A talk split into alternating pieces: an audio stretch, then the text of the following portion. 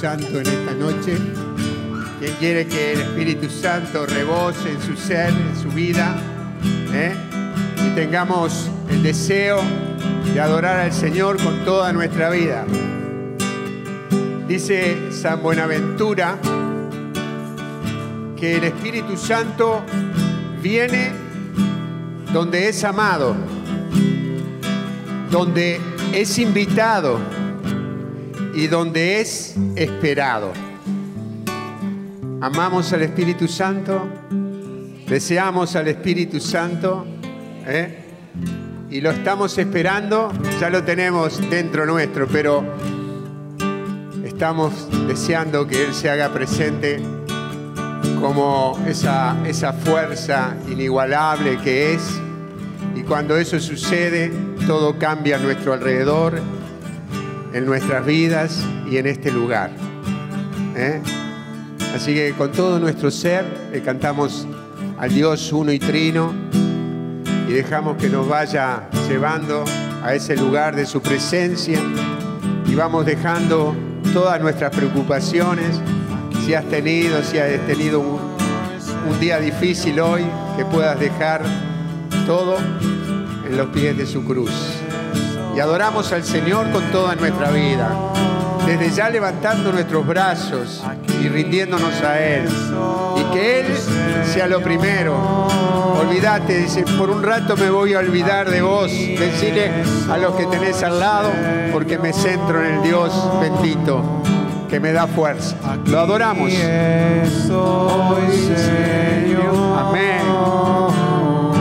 Se lo decimos. Soy, Señor.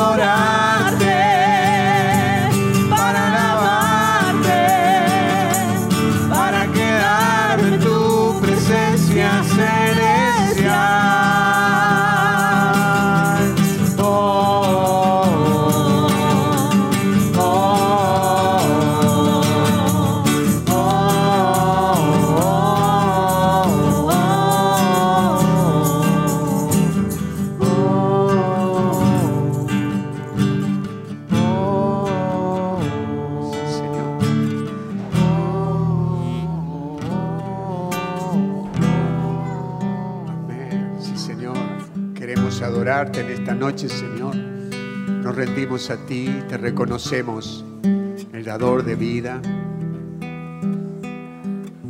Señor, gracias te damos.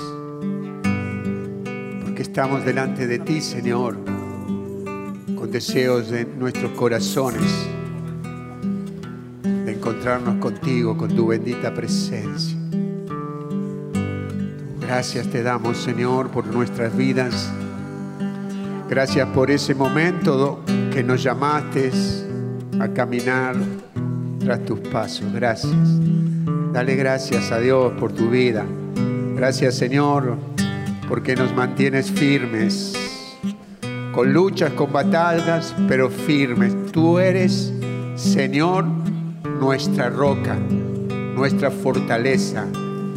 Tú eres nuestro escudo, no temeré ningún mal. Tú estás conmigo, Señor, hasta el fin de los tiempos.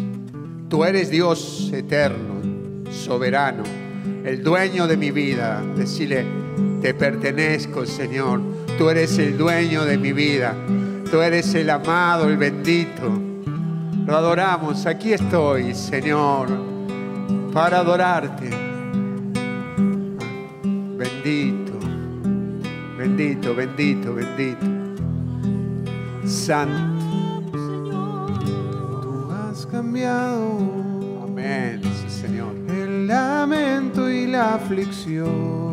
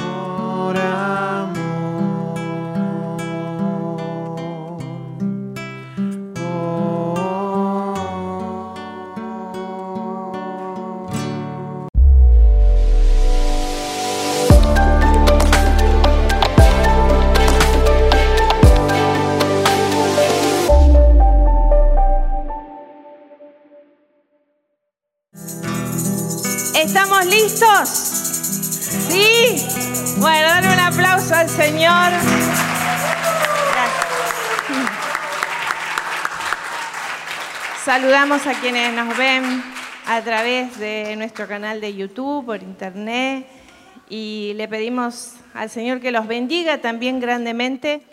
Y eh, les sugerimos que ahí estén atentos también, que estén atentos como que si estuvieran acá. Todos los que estamos acá nos vinimos bañaditos, preparaditos para estar en el encuentro con el Señor. Espero que ustedes también ahí eh, apartemos este momento para estar con Él.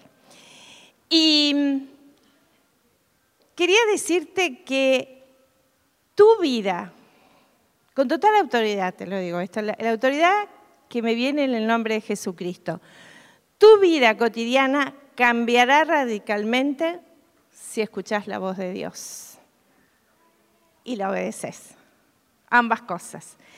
Eh, ¿Por qué es primero?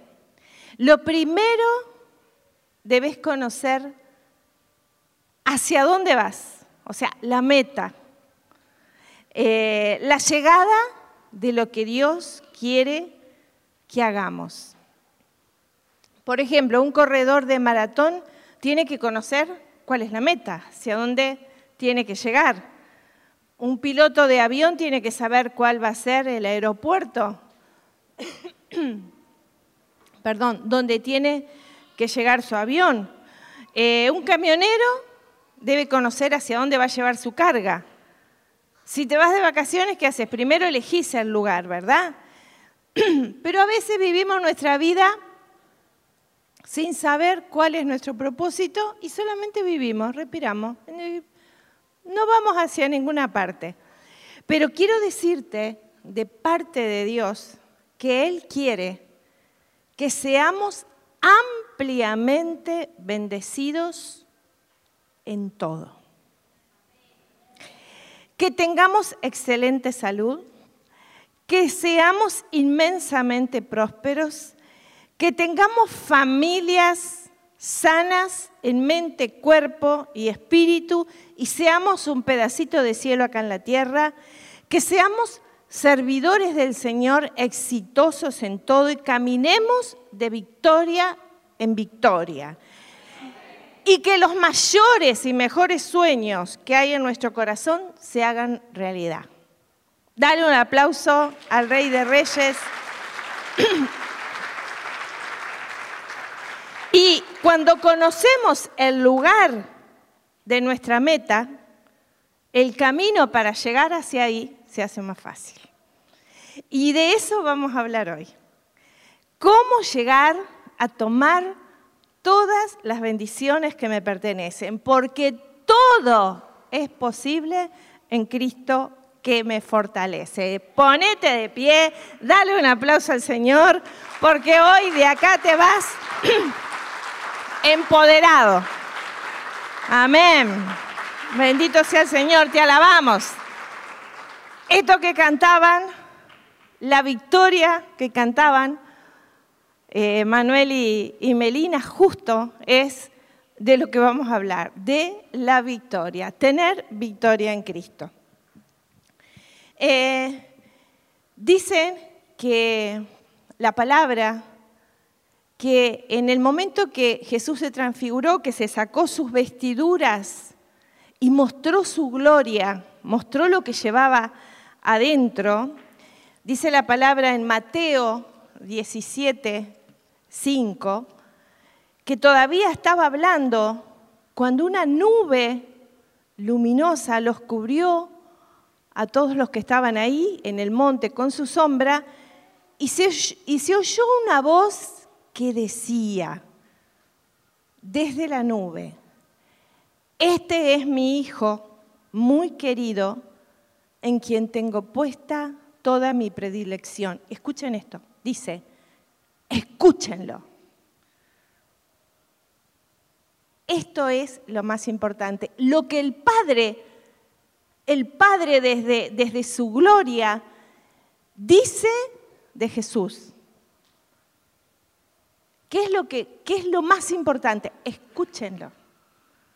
Eso es lo más importante. No dijo, eh, vayan a, la iglesia, vayan aquí, vayan allá, hagan esto, hagan lo otro, hagan retiros, hagan encuentros, hagan el grupo. No, no, dijo, escúchenlo.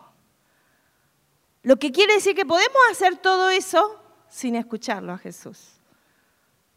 Y lo más importante es que escuchar, díganlo fuerte, así se nos graba, escucharlo a Él.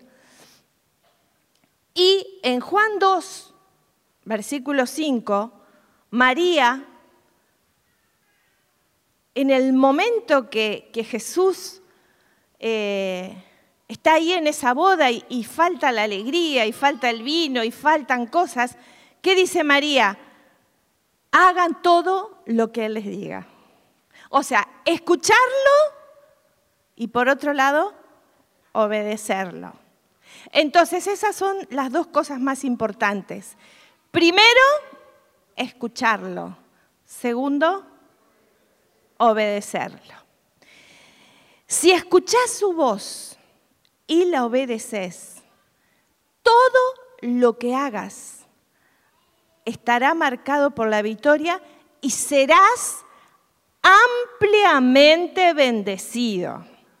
Declaralo, seré ampliamente bendecido.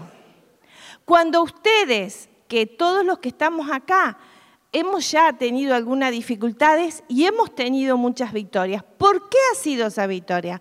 Porque lo hemos escuchado y porque lo hemos obedecido. Las dos cosas van caminando en el mismo paralelo. Toda la plenitud de Dios Quiero decirte esto y ojalá que se te grabe, que el Espíritu Santo te lo grabe a fuego en el corazón. Toda la plenitud de Dios, toda, está encapsulada dentro tuyo. Lo vuelvo a repetir. Toda la plenitud de Dios está encapsulada dentro tuyo. Decir, acá dentro llevo al Espíritu Santo. Acá dentro llevo a Jesús. Qué impresionante. ¿Y qué pasa? Que eh, tu trabajo y mi trabajo es ir abriendo estas fuentes maravillosas de vida, de prosperidad, de abundancia que tenemos adentro, de sanidad, de victoria. ¿Dónde está todo eso? Acá adentro. ¿Y saben qué es el último lugar donde vamos a veces. Corremos de aquí, corremos para allá. En el retiro del fin de semana hablaba con una persona y me decía, yo tengo que ir a este grupo, tengo que ir a este otro, porque tengo que hacer, porque me siento que si no estoy vacía. Y yo le decía, ¿y qué tal si primero te pones a buscarlo a Jesús tranquila dentro de tu habitación, cerrando las puertas y estando en tu casa? Ay, no, no lo había pensado. Búscalo ahí. Porque ahí es cuando uno tiene las grandes victorias.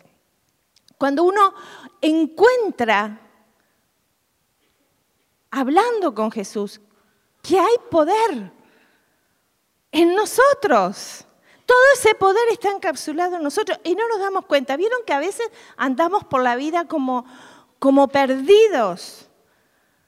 Eh, con la estima por el piso, creyendo que no podemos, que no valemos. Mire, les voy a contar algo que, que nos pasó a nosotros en el principio de nuestra relación de amor con José. Que de paso les digo que el sábado 28 de mayo es el cumpleaños de mi esposo. Así que vamos a darle un aplauso.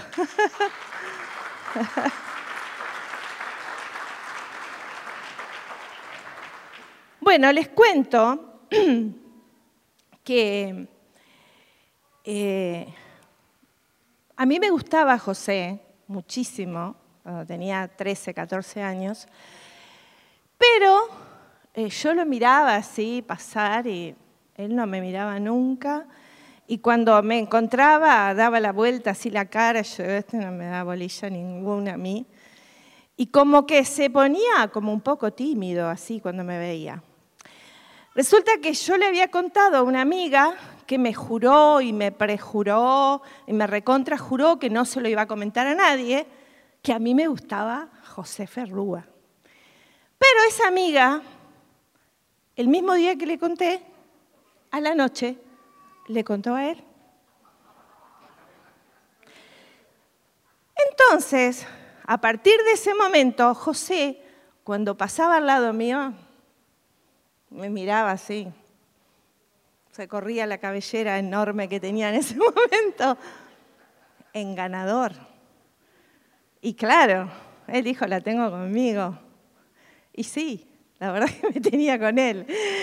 Pero la diferencia, el cambio de su postura antes de saber que yo gustaba de él a cuando él pasó a saber que yo gustaba de él fue muy visible para mí. Y así nos pasa a veces. Si nosotros supiéramos lo ganadores que somos, los campeones que somos, no andaríamos por la vida así con gana triste, larga, desgraciadito, que nos miran y dicen, ay, qué católico triste, por favor, vamos, vamos a mirar para otro lado. Porque realmente nosotros nos perdemos las maravillas por no estar escuchando la voz de Dios. Eh, yo a veces me pregunto, ¿qué habría pasado si José no tenía la segura de que yo le iba a decir que sí? Tal vez no se animaba, ¿no? Tal vez el otro día en el, en el retiro hablábamos de lo, que habla, de lo que significa el pecado de omisión. El pecado de omisión significa lo que no hago de bien que tengo que hacer y no lo hago o por miedo, o por baja estima, o por, no sé, yo me imagino cuántos matrimonios no se habrán dado porque tal vez ninguno de los dos se animó a decirse que se amaban. No sé, miro a Andrea y Eduardo acá y Andrea le hizo una carta, ¡wow! Que además yo le aconsejé, también le digo, hacele a Andrea porque acá funciona así. Eh, y claro, a veces necesitamos ser eh, un poco arriesgados y a veces muy arriesgados, porque dice la palabra de Dios que la riqueza es de los arriesgados. ¿Sabían eso? ¿Cuántos sabían lo que dice la palabra con respecto a la riqueza? Uno solo sabía, o dos. Pero ¿cómo, cómo vamos a saber lo que somos nosotros si no hablamos con Dios. Dice Juan 10, del 1 al 5. En verdad les digo que el que no entra por la puerta en el corral de las ovejas, sino que salta por algún otro lado, él es un ladrón y un salteador. El que entra por la puerta es el pastor de las ovejas. El cuidador le abre y las ovejas escuchan su voz llama por su nombre a cada una de sus ovejas y las saca afuera. Cuando las ha sacado a todas sus ovejas, empieza a caminar delante de ellas y las ovejas lo siguen porque conocen su voz. A otro no lo seguirían, sino que huirían de él porque no conocen la voz de los extraños. Esta imagen que Jesús nos da en Juan 10 de las ovejas, a nosotros nos puede parecer medio raro, pero en aquella época, eh, en, el lugar donde eh, habitaba Jesús y donde se movía Jesús, era muy común eh, que los pastores tuvieran las ovejas y casi todo el mundo conocía cómo se manejaba esto. No es igual que ahora que hay un cerco eléctrico, que las miran desde arriba o con drones, no sé cómo, cómo se cuidan las ovejas ahora, pero en aquella época era así, funcionaba de esta forma. El pastor estaba horas con sus ovejas y les hablaba. Y, y dicen que inclusive determinados tonos de voz era para cada una de esas ovejas. Y ellas conocían, porque estaban escuchándolo, estaban tiempo con él, pastor. Y nosotros, ¿cuánto tiempo estamos con nuestro pastor? Necesitamos escuchar su voz. Y Él necesita escuchar nuestra voz. ¿Para qué? Para que nos conozcamos. Porque con Jesús no es una religión, es una relación. Nosotros estamos dentro de la iglesia y tenemos determinados códigos dentro de la iglesia. Y, como en, este, eh, en esta semana que viene, que un hermano de esta comunidad va a recibir el sacramento del bautismo, qué bello, qué hermoso. Pero ¿cómo vino eso? Primero vino con una relación con Jesús. Yo me imagino que vos primero empezaste a hablar con Jesús y hablar con Dios y escucharlo a Dios y Dios empezó a establecer esa relación personal con Él, personal. Y, dice que eh, esa voz la conocían las ovejas. Miren, eh, nosotros cuando hablamos por teléfono, tanto Fernanda como Marianela, que son mis hijas, nos dicen que tenemos la misma voz, ¿verdad? Es más, en la empresa nuestra que tenemos, eh, a veces eh, la gente no se da cuenta si es Marianela o soy yo, porque dicen, ahí tienen la misma voz. Pero si del otro lado en el teléfono está José, yo les puedo asegurar que identifica claramente quién es Marianela y quién soy yo. ¿Por qué? Porque tenemos una relación. Si ponemos a Martín en el otro lado del teléfono, él va a identificar la voz de Fernanda y la voz de su suegra, ¿verdad? Lo mismo para Emanuel. No se confunden. ¿Por qué?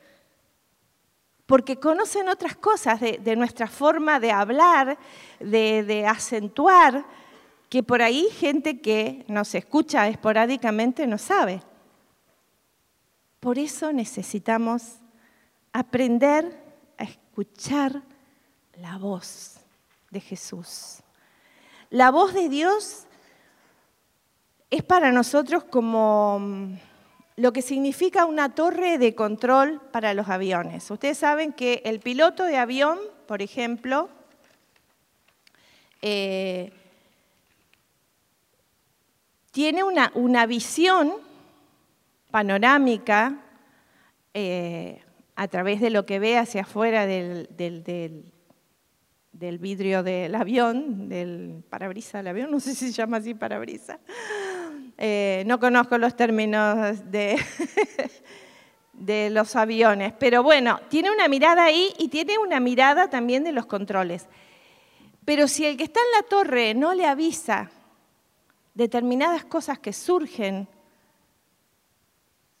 su mirada quedaría estrecha y podría correr peligro el avión y los pasajeros que lleven. Pero esa torre de control le está avisando los posibles peligros. Eso es lo que nos pasa cuando oramos. Cuando nosotros oramos, escuchamos a Dios que nos está protegiendo, mostrando otros caminos. Mire, ¿cuántos han venido acá con una mirada completamente diferente de la vida a la que comenzaron a tener después que conocieron a Jesús. ¿Cuántos de ustedes levanten la mano los que han cambiado su manera de pensar después que empezaron a venir y a encontrarse con Jesús? Todos, vieron todos, nos pasa a todos. Eh, porque el Señor nos va mostrando cosas que nosotros no conocíamos. Escuchábamos hace unos días, los veo ahí a Alejandro y a Marisol, Alejandro, que Dios lo sanó de cáncer, pero él empezó a escuchar la voz de Jesús y a hablar con Jesús, y Jesús empezó a trabajar en él cosas que él ni se imaginaba que tenían relación con su enfermedad y que eran necesarias transformarlas y cambiarlas para llegar a la sanidad que tuvo. ¿Cuántos de nosotros Dios trata con nuestro carácter? Y, nosotros decimos, ¿qué tiene que ver el carácter con el problema económico que tengo? Tiene que ver. Tiene que ver. Tiene todo que ver. O a lo mejor soy tímido, me cuesta hablar, y eso me hace perder muchas posibilidades y oportunidades en mi vida. Eh, la palabra de Dios en, Gálatas 2.20 nos dice, ahora no vivo yo, es Cristo quien vive en mí.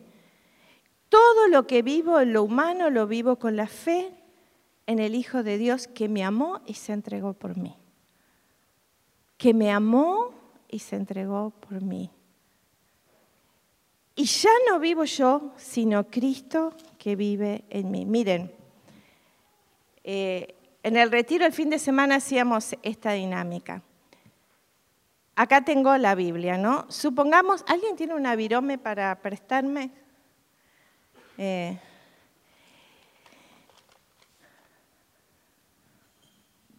muchas gracias. Muchas gracias. Supongamos que esta virome soy yo, ¿no? Y a veces nosotros, y que esta Biblia es Cristo. A veces nosotros caminamos al lado de Cristo y Cristo pasa a ser nuestro copiloto. Está al costado nuestro, está cerca, pero yo manejo. a veces yo estoy detrás de Cristo y Cristo va adelante y yo voy caminando tras sus pasos. A veces estoy de este costado. A veces estoy adelante de Cristo y no lo escucho y Cristo está atrás. Pero la palabra me dice que yo debo estar en Cristo. En Cristo. En Él. En Él. Y cuando yo estoy en Él, ya no vivo yo, como dice Pablo, sino Cristo vive en mí. Y si Cristo vive en mí, todas las cosas son posibles. Porque Cristo venció por amor en la cruz del Calvario y me dio todo lo que yo necesito.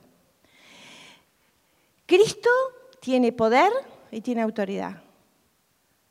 Tiene poder contra la enfermedad.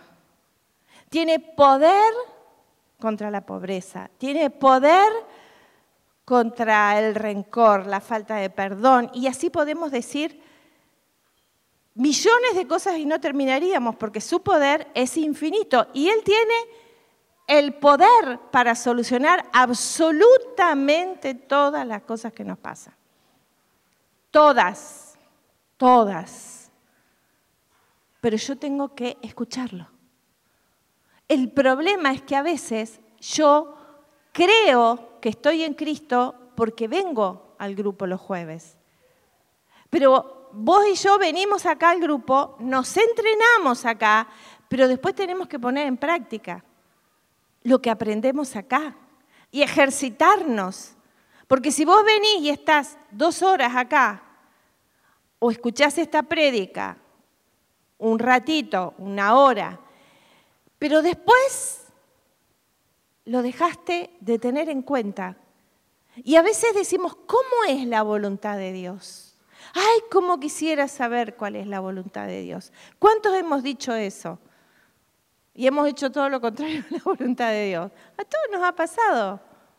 a todos nos ha pasado. ¿Por qué? Porque como dice San Pablo, yo estoy dentro de esta, esta cápsula de cuerpo que me lleva y la carne me tira al revés de lo que me tira el espíritu.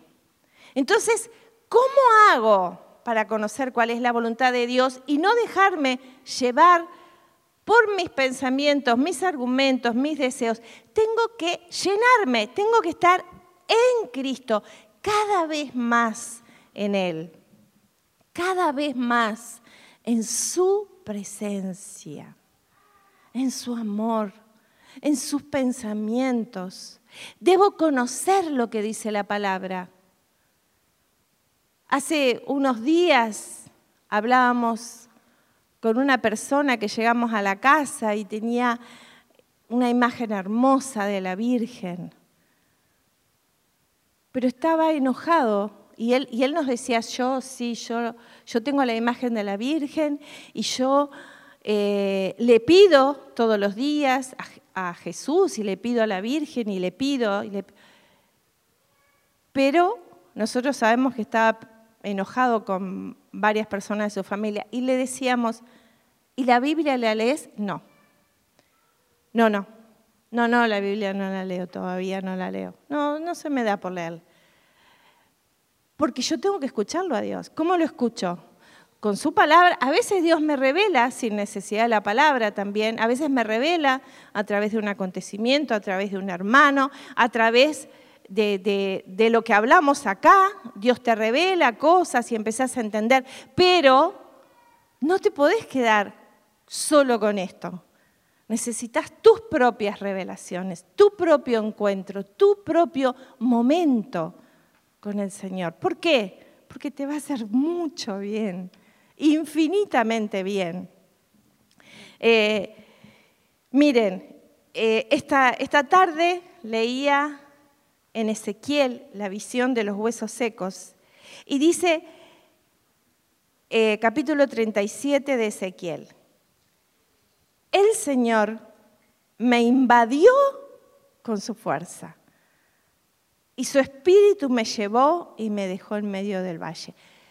Yo me preguntaba, ¿cómo habrá estado Ezequiel? ¿Fue como que llegó y ahí nomás pasó todo? No.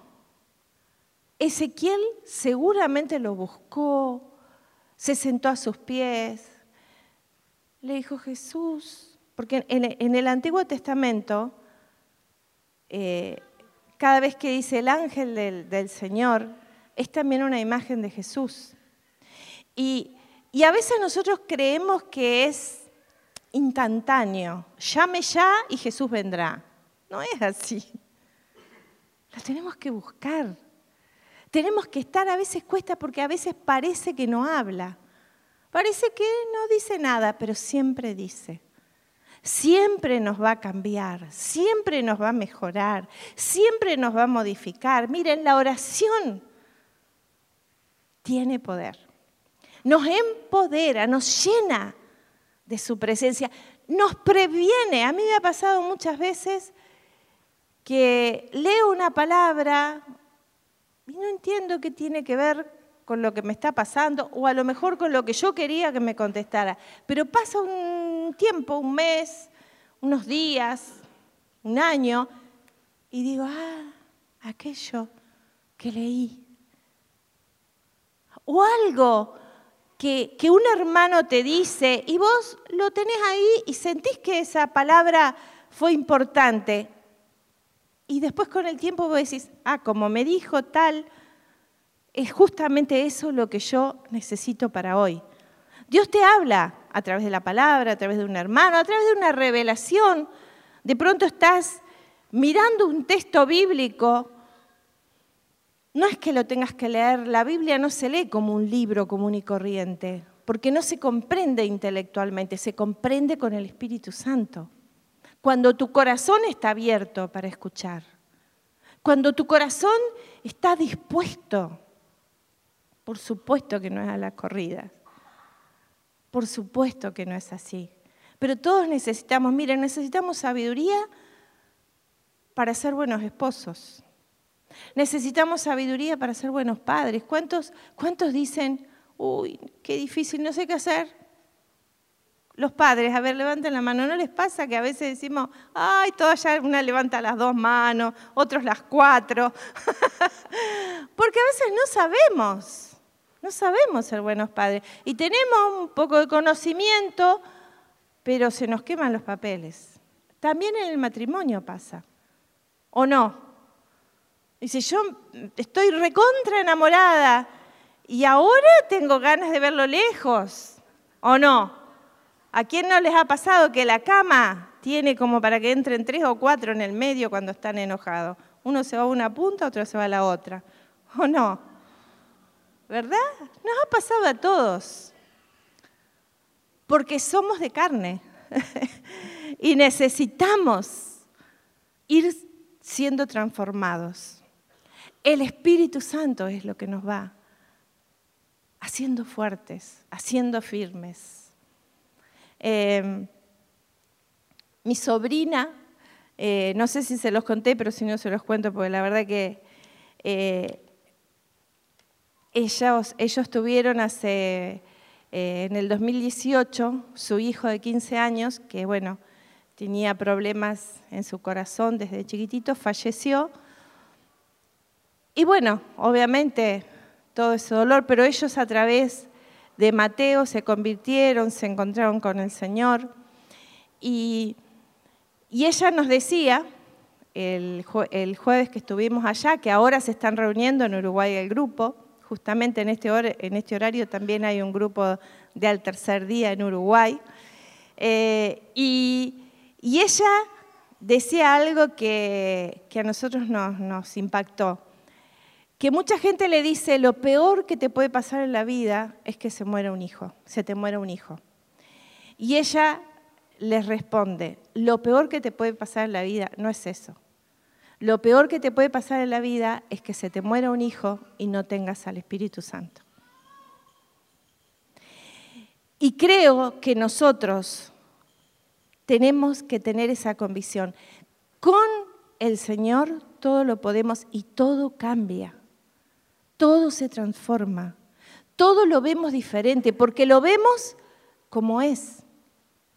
Nosotros vemos las cosas llenas de, sentimientos, de emociones, de miedos, de prejuicios, eh, de, de cosas que aprendemos desde nuestra familia, de errores. Pero cuando vemos con los ojos del Señor vemos distinto. Y acá la palabra dice que el Señor los llevó a caminar entre un valle lleno de huesos secos, resecos. Y, y le pregunta, el Señor le pregunta, ¿podrán revivir esos huesos? Y a veces vos te preguntas, ¿podrá tener arreglo este desastre que me está pasando? Esto que parece que no hay una pieza en su lugar. ¿Han estado en esa situación? ¡Qué lío bárbaro! Parece que, que todo está al revés. Pero qué buena noticia que tenemos. Qué buena noticia, porque lo que te está pasando no es lo peor. Lo que te está pasando sería peor si no estuvieras aquí buscando al Señor. Amén, dale un aplauso al Señor.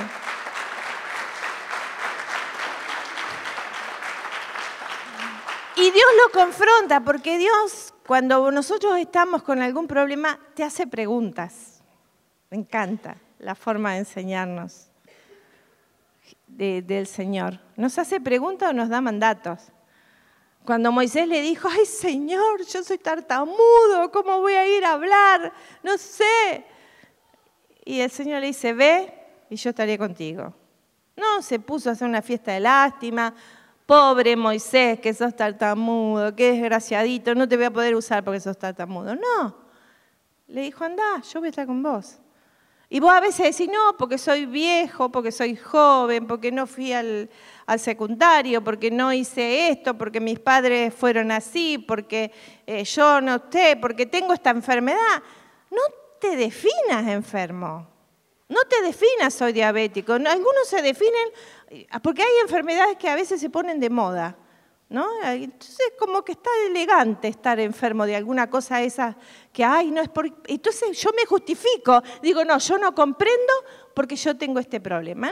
No, vos sos hijo de Cristo y la salud completa te pertenece. Amén. Y el Señor le dice, ¿podrán revivir? Y me dijo, profetiza sobre esos huesos. ¿Qué quiere decir profetizar? Hablarle al problema. Hablarle a los miedos. ¿Miedo? Vos te vas a tener que ir. Porque vos no tenés lugar en mi vida porque yo tengo fe y le creo al Señor. Problema económico, te retirás, porque yo voy a ser próspero. Dios me va a dar ideas creativas, voy a tener fuerza para trabajar, para tener, no un trabajito, sino una empresa. Soñan grande, porque Dios es grande. El hermanito, el trabajito, la casita, el no sé quito, todo chiquitito, y no es, es el Señor. Dios es grande y maravilloso.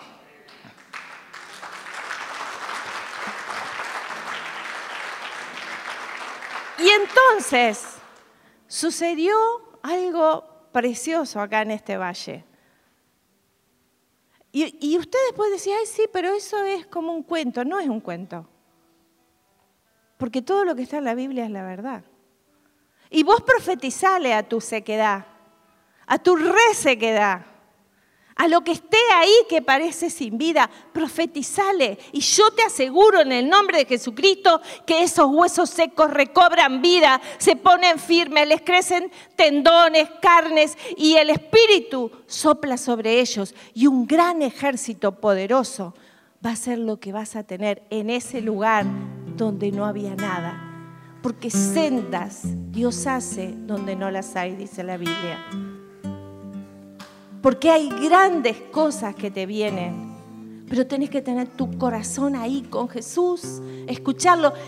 Está bien que, escuches otras prédicas y está bueno. Pero lo más bueno es que vos recibas revelación directa del Maestro. Porque acá podemos hablar en general, pero vos tenés un problema específico que solo Jesús sabe qué es lo que te ha pasado, con detalles, con punto y coma. Y Él es el que tiene la salida para dártela. Ponete de pie. El Señor de todas las cosas tiene amor para darte. Tiene paz, tiene gozo, tiene victoria, tiene bendición, tiene felicidad porque todo lo podemos en Cristo que nos fortalece. Nosotros y nuestra familia vamos a estar donde está Cristo, donde va Él. Acuérdense de esta dinámica. Jesús está acá, yo estoy acá. Jesús está acá, yo estoy acá. Jesús está acá, yo estoy acá. Jesús va para allá, yo voy para allá. Jesús va para allá, yo voy para allá. Porque cuando estoy en Cristo, nueva criatura soy y las cosas viejas pasaron y todo se hace nuevo y todo se hace perfecto. Amén.